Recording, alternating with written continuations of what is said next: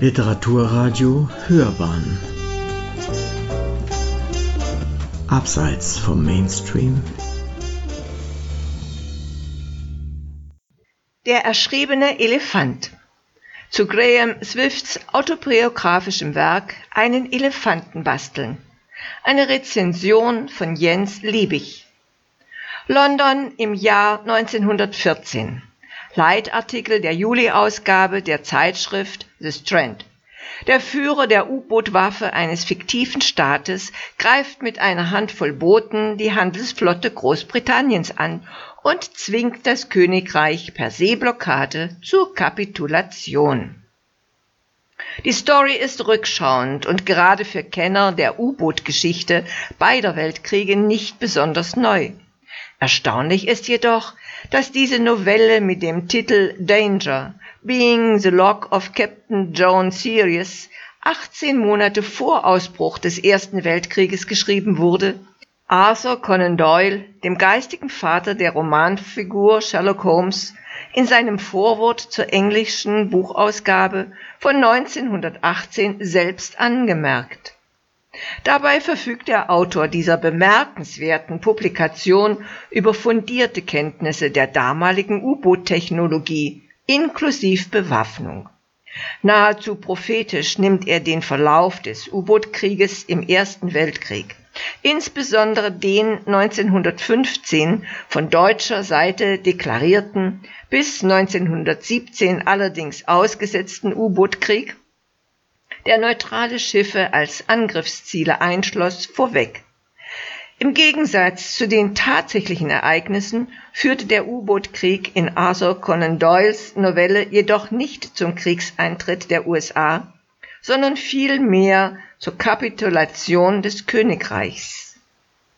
Dieses und zahlreiche weitere Beispiele militärischer Zukunftsvisionen hat Franz Rottensteiner den von ihm mit herausgegebenen vielbändigen Lose Blattwerk Werkführer durch die utopisch-fantastische Literatur entnommen und in Zukunftskriege in der Science Fiction kommentierte Beispiele aus den Jahren 1871 bis 1918 in leicht veränderter Form kompiliert.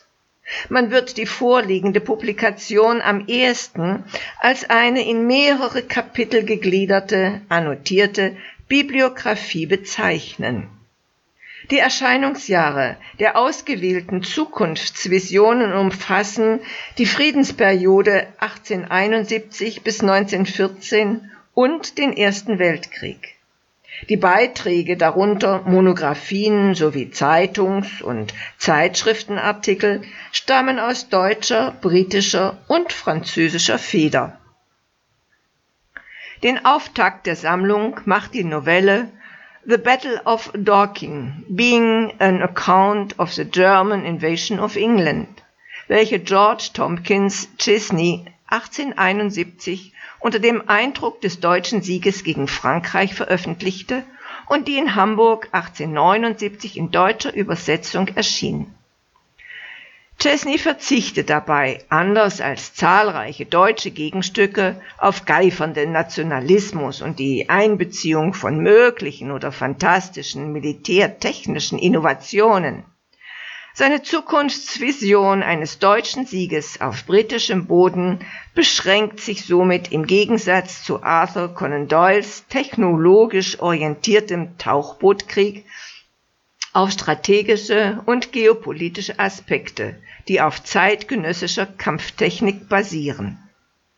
Das Marinekapitel England als Feind um die Seemacht umfasst acht Rezensionen, die mit Ausnahme von Arthur Conan Doyles in der vielbeachteten Zeitschrift The Strand veröffentlichten Novelle Tauchbootkrieg von deutschen Autoren verfasst wurden Sozusagen als deutsches Pendant zur Publikation Doyles versteht sich Gustav Adolf Erdmanns Monographie Wehrlos zur See. Führt Doyle Regierung und Admiralität ein Bedrohungsszenario vor, so fordert Erdmann vermehrte Anstrengungen auf dem Gebiet der Flottenrüstung. In Erdmanns Entwurf eines kommenden europäischen Krieges bleibt Großbritannien neutral. Die deutschen Küsten werden von französischen und russischen Flotteneinheiten belagert. Das Reich ausgehungert und zu astronomischen Reparationszahlungen gezwungen. Die Forderung nach vermehrter Flottenrüstung findet sich auch in der über 200 Seiten starken Monographie Deutschlands Flotte im Kampf aus der Feder des Marinefachmanns und Korvettenkapitäns Graf von Bernsdorf, die im Gegensatz zu Erdmanns wehrlos zur See realitätsbezogener ausfällt.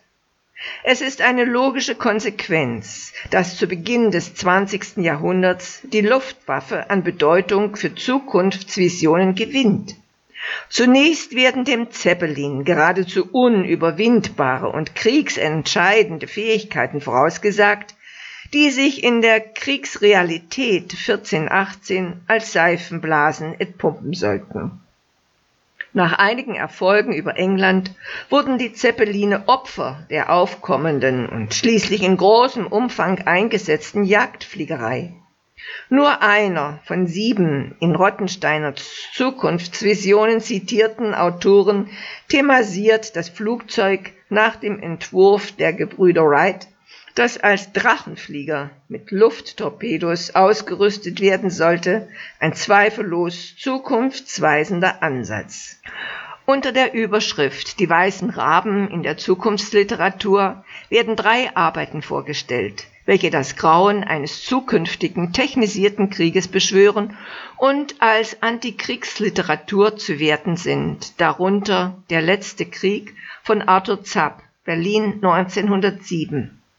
Den Abschluss des Bandes bilden drei Rezensionen von themenbezogener Sekundärliteratur aus den Jahren 1966 bis 1987, darunter Voices Prophesying War, Future Wars 1783 bis 1984, zweite Auflage 1992, das als einschlägiges Standardwerk anzusehen ist.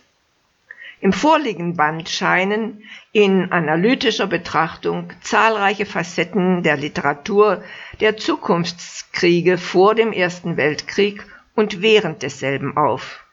Da ist einmal die zunehmende deutsche Hysterie unter dem Motto Gott strafe England, die sich in stereotyper Weise durch viele der vorgestellten Beiträge zieht, in denen sich die Autoren bezüglich der hasserfüllten Diktion gegenseitig zu übertrumpfen scheinen. Dies wird vor allem in den Beiträgen im bereits erwähnten Marinekapitel deutlich.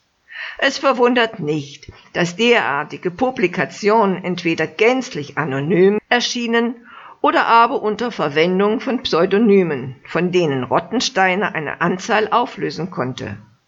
Aus historischer Sicht bemerkenswert ist weiterhin, dass die Publikationen ab den ersten Jahren des 20. Jahrhunderts nicht nur mehr von bilateralen Auseinandersetzungen etwa zwischen dem Deutschen Reich einerseits und England oder Frankreich andererseits sprechen, sondern dass nun der Begriff Weltkrieg auftaucht, den August Niemann 1904 erstmals expressis verbis verwendet. Rottensteiners kommentierte Bibliographie ist, schon für sich allein betrachtet, ein spannendes Kaleidoskop für jeden an der angesprochenen geschichtliche Epoche Interessierten.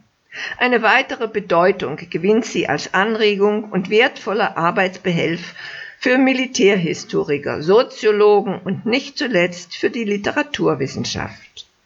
Ein Beitrag aus der Redaktion Gegenwartskulturen der Universität Duisburg-Essen. Sie hörten Der erschriebene Elefant zu Graham Swifts autobiografischem Werk Einen Elefanten basteln. Eine Rezension von Jens Liebig. Es las Marlisa Thum.